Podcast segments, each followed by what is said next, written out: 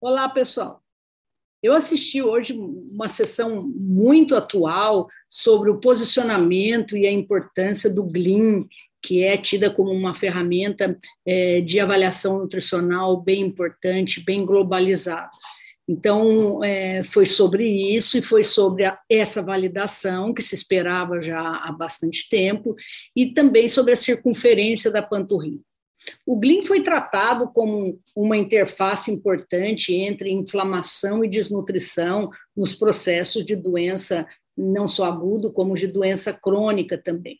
A importância de identificar os indicadores inflamatórios é, foi bem ressaltada, e também, como o próprio nome diz, de tornar o acesso global contando com os líderes em vários continentes, é, desde o início da, do seu estudo. Né?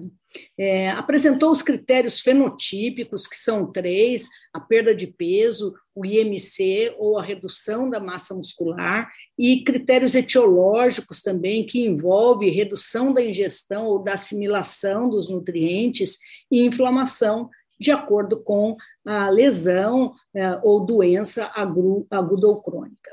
A proposta é usar uma ferramenta de rastreamento inicialmente e, se for positiva, aplicar o GLIM para o diagnóstico nutricional e também para o grau de gravidade, é, e isso é feito pela intensidade dos critérios fenotípicos, mas deixou em aberto ainda o consenso sobre o melhor indicador de inflamação. A validação é, ocorreu com a comparação, ao mesmo tempo, do GLIM com uma ferramenta considerada uma ferramenta gold standard, que é avaliação subjetiva global. Foram nove estudos, é, e dentre esses, quatro eram estudos brasileiros.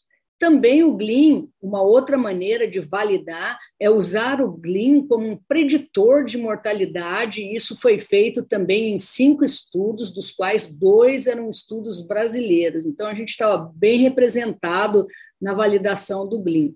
Os novos, esses novos estudos validaram o GLIM, então, como uma ferramenta que avalia a desnutrição e mostrou também que a taxa de desnutrição é dependente do diagnóstico. 40% da desnutrição foi encontrada em idosos, 50% em DPOC agudizado, 60% a 65% de pacientes com Covid e 80% de pacientes com câncer em instituição própria.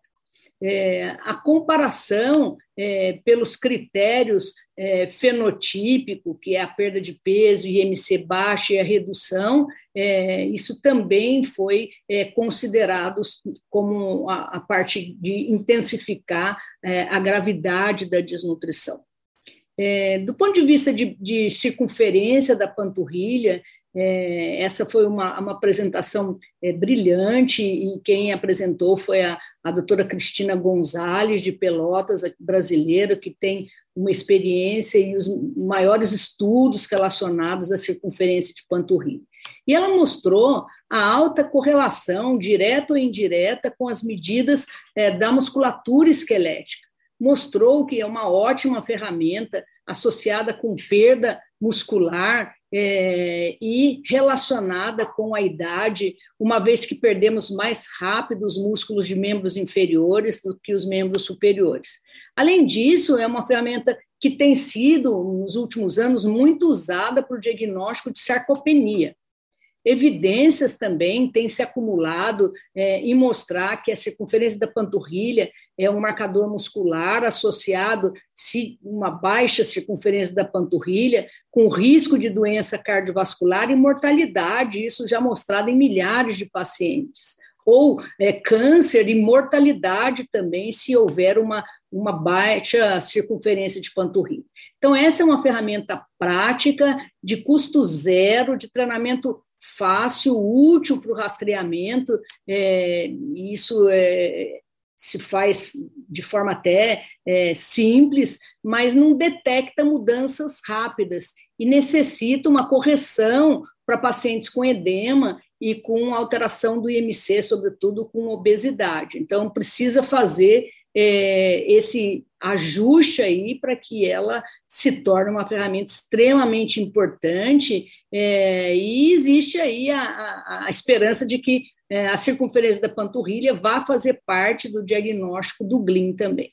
Foi isso, pessoal, uma, uma sessão bem é, importante, bem atual, é, reforçando aí é, que o uso do GLIM já se correlaciona aí com as ferramentas de padrão ouro. É, até a próxima, pessoal.